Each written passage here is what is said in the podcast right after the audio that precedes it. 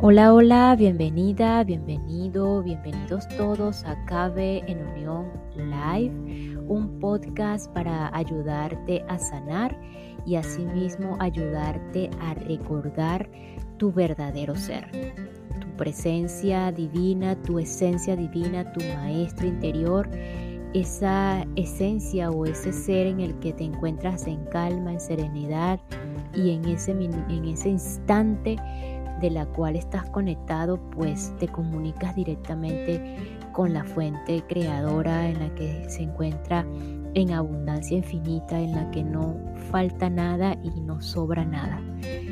Qué maravilloso ese estado en el cual podemos estar y en el que nos escapamos del mundo real al que vemos, al mundo ilusorio que vemos, pero no lo podemos negar porque nosotros mismos decidimos estar aquí en esta experiencia para justamente recordar quiénes somos en realidad.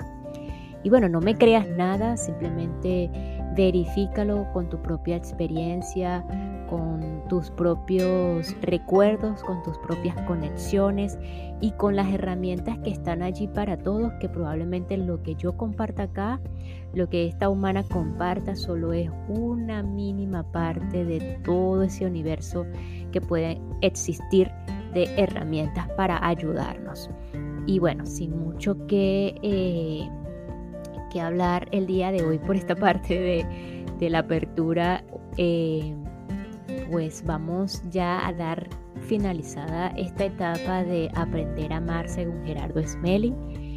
Muchísimas gracias por el apoyo que he tenido con este tema y la receptividad y bueno, y así con todo con todo el podcast, de verdad que ha sido algo en el que no estaba planificado en mi vida y pues ha llegado, ha funcionado y, y pues aquí seguiré hasta, hasta ver dónde, dónde donde las verificaciones me lleven o donde la funcionabilidad me lleve. Y em, pues ya con, la, con esta parte de, de aprender a amar, en el episodio anterior quedamos en aprender a establecer acuerdos en nuestras relaciones y pues vamos a continuar a ver si llegamos a lo que es las conclusiones y unos ejercicios que, que, que plantea Gerardo allí muy bonitos en la parte del, entrenamiento para aprender a amar. Eh, todo es cuestión de ponerlos en práctica si conectamos con estos ejercicios, si conectamos con este entrenamiento. Entonces, tú pides la guía, si tú te sientes bien, si tus eh, verificaciones te hacen sentir bien, eh, observas ante tus ojos visuales humanos que hay ciertos resultados en los que tú piensas que estás bien, pues tú vas como fluyendo con el viento. Entonces, eh, sin más que, vamos a iniciar con la estabilidad de las relaciones en ámbitos de acuerdo. En esto de aprender a establecer de acuerdo, como Gerardo plantea la, la estabilidad de las relaciones.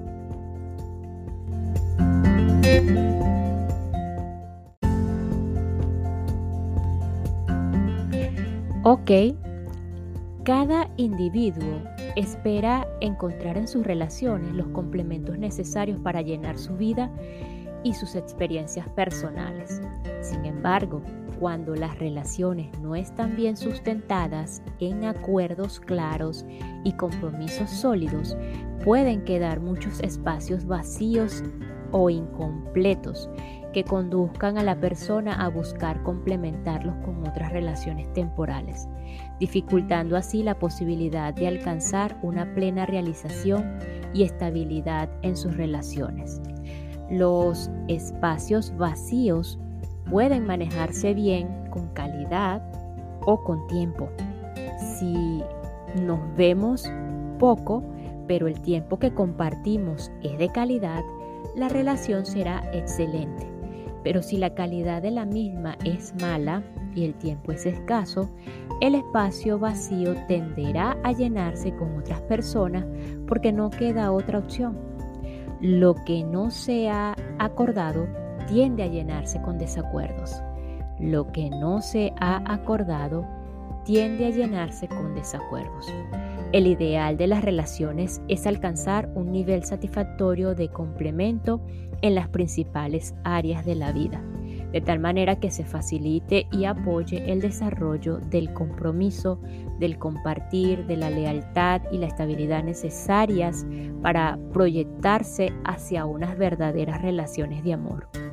Es posible evaluar la estabilidad de una relación a través de distintas áreas tales como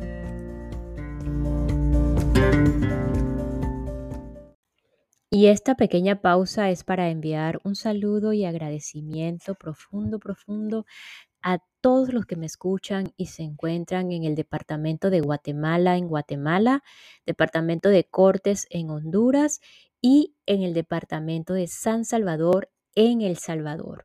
Muchísimas gracias por su apoyo y por escucharme.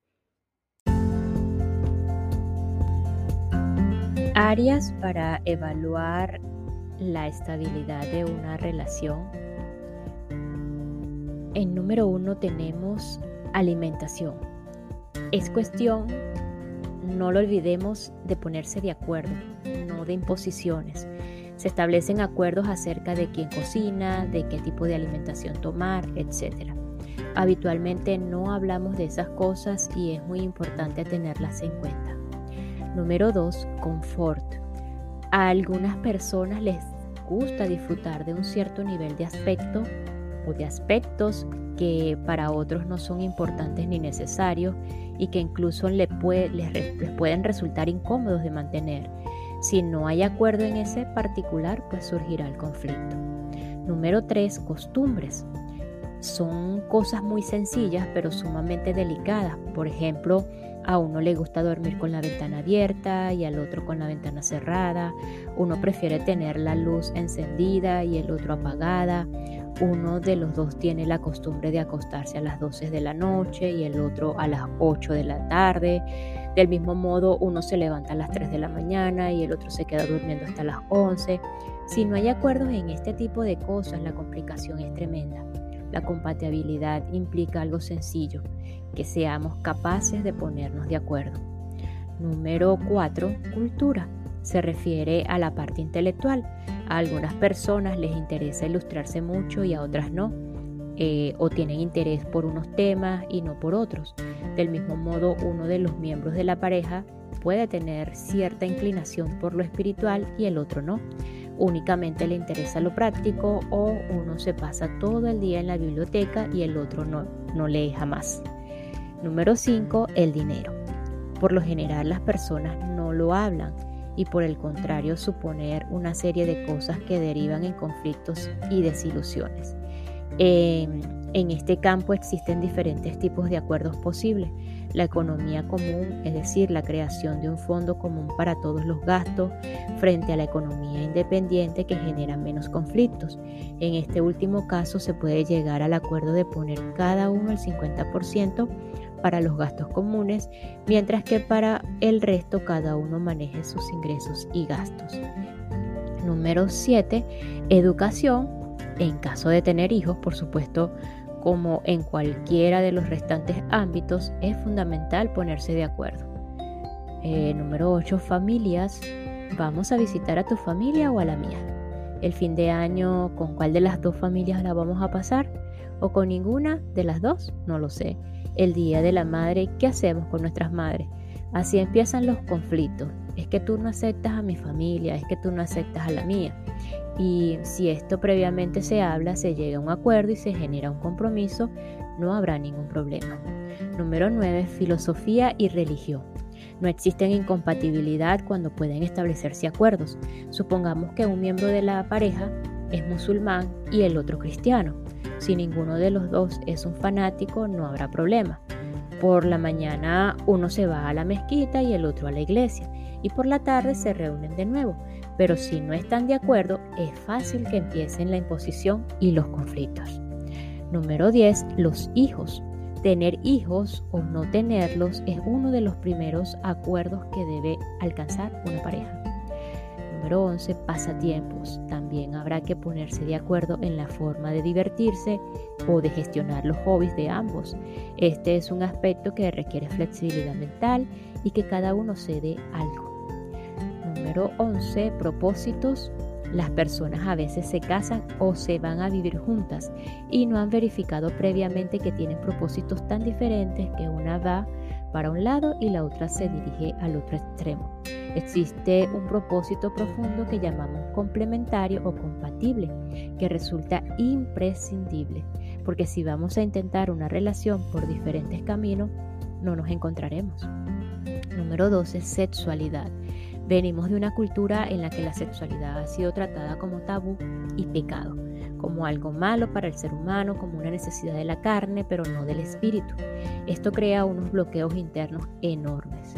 Tenemos pues por delante el trabajo de desbloquear la mente y empezar a tratar este tema como cualquier otro. Y después hemos de ponernos de acuerdo en cuanto a los gustos particulares con respecto a la forma de tener relaciones sexuales, su intensidad, su frecuencia, todo eso hay que acordarlo para evitar posteriores suposiciones y conflictos. Número 13. Ternura y afecto. Tanto el hombre como la mujer son seres igualmente dotados para dar y recibir afecto y ternura, aunque culturalmente al hombre se le ha restringido enormemente la posibilidad de expresar este tipo de emociones, porque se supone que tiene que ser muy macho, entre comillas, que no ha de llorar, que tiene que ser fuerte, que la ternura es cosa de niñas, etc. Una de las quejas más comunes en las parejas es la falta de ternura por parte del hombre, porque los varones están acostumbrados a ello y les parece normal ser secos o pocos cariñosos. Y el acuerdo sobre este punto es fundamental fijarlo desde el comienzo de la relación. Número 14. Tiempo de dedicación. Necesitamos acordar cuánto tiempo va a dedicar cada uno a la relación porque si no cualquiera puede decir, por ejemplo, te estaba esperando desde las 7 y la otra persona llega a las 11 porque no sabía que la esperaba. En ocasiones también podemos sentirnos asfixiados y necesitar un espacio totalmente libre, donde poder hacer lo que nos dé la gana en ese momento. Pero también es imprescindible un acuerdo acerca de esos espacios, porque de otro modo se vuelven conflictivos. Si uno de los miembros de la pareja dice, por ejemplo, que semanalmente necesita estar solo, aunque sean cuatro horas, consigo mismo y con nadie más, y se ha llegado a un acuerdo sobre ello, habrá que respetarlo. Número 15. Trabajo. También es importante en una relación ponerse de acuerdo en cuáles son las labores y funciones que cada cual va a realizar y en qué momento. Hay personas que son adictas al trabajo y no se les ocurre que sus relaciones personales, necesitan también un tiempo y un espacio. De manera general, para construir acuerdos, hay que romper los límites mentales y las dificultades conceptuales que provienen de la cultura, que son las que nos permiten establecer buenas relaciones. Y este episodio es cortesía de un curso en milagros con Carla Berríos, un podcast a partir de una representación y guía espiritual para aprender y estar en paz utilizando este recurso de enseñanza llamado un curso en milagros de carácter universal, un entrenamiento mental, otro camino que conduce a Dios un curso en milagros con Carla Berríos está disponible en Encore y en Spotify, porque he aprendido que para estar en paz, primero enseña paz, y eso es lo que tendrás.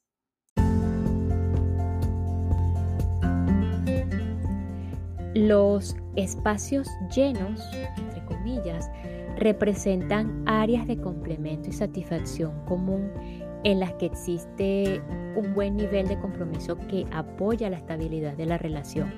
Al contrario, lo que ocurre, como ya hemos señalado, con los espacios vacíos, entre comillas.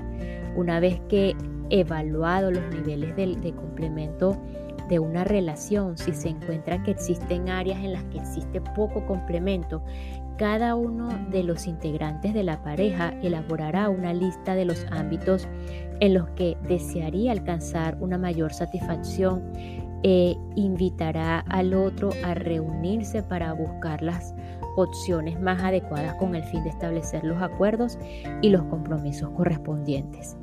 Si después de la evaluación de las distintas áreas se llega a la conclusión de que no es posible formar esa pareja, no hay ningún problema. Siempre se puede tener una relación de amistad o de otro tipo. Nuestra mente se obsesiona por cuestiones puramente culturales. Por ejemplo, nos inculcaron que una relación ha de ser con una persona y nada más. Y resulta que no es así.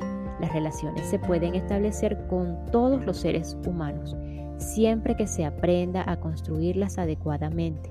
Y desde luego existen diferentes tipos de relación.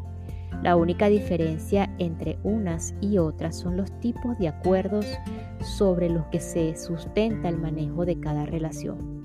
Así, por ejemplo, si dentro de una pareja ambos miembros llegan al acuerdo de mantener fidelidad, se trata de un compromiso mutuo adquirido desde la libertad de cada uno y no se pierde con ello ni un ápice de libertad, porque es un acuerdo.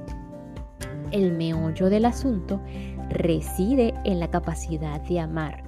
Contamos con dos elementos muy importantes dentro de un proceso de amor, que es el respeto es decir, la capacidad de respetar los acuerdos y la confianza. Esto es la capacidad o la libertad para construir acuerdos. Cada cual confía en que los demás tienen la capacidad de adquirir compromisos desde su propia libertad, puesto que un acuerdo no es algo que se imponga a otro sino algo asumido libremente por las partes que han decidido establecerlo. Una vez que existe el acuerdo, se convierte en un compromiso de amor y de confianza y no necesita romperse, porque tanto los acuerdos como los compromisos son modificables y flexibles. Y si no lo, y si no lo son, no son acuerdos sino imposiciones. Si alguien rompe un acuerdo o un compromiso, es desleal. Este es un concepto que abarca un ámbito mayor que infiel y que es válido para los acuerdos en general, no solo los que se establecen con la pareja. Otro ejemplo de esto es el siguiente. Una persona tiene un acuerdo de, de, fidelidad con su pareja, pero un día no está satisfecha con ese acuerdo porque desea experimentar algo diferente.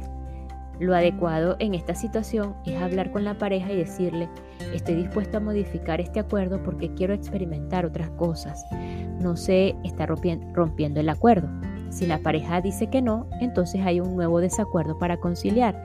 Pero para que alguien pueda plantear la necesidad de probar otra relación, hay que tener la suficiente confianza como para planteárselo a la otra persona.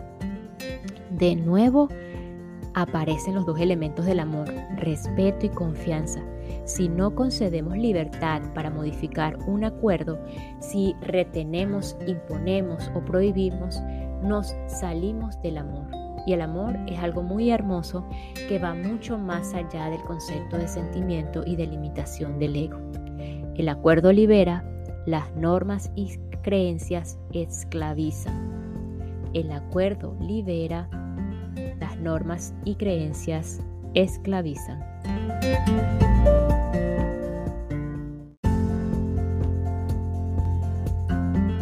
Y culminamos este episodio con la siguiente frase. Lo que no se ha acordado tiende a llenarse con desacuerdos. Lo que no se ha acordado tiende a llenarse con desacuerdos.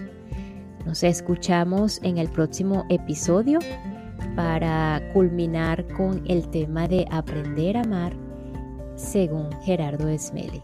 Gracias, gracias, gracias.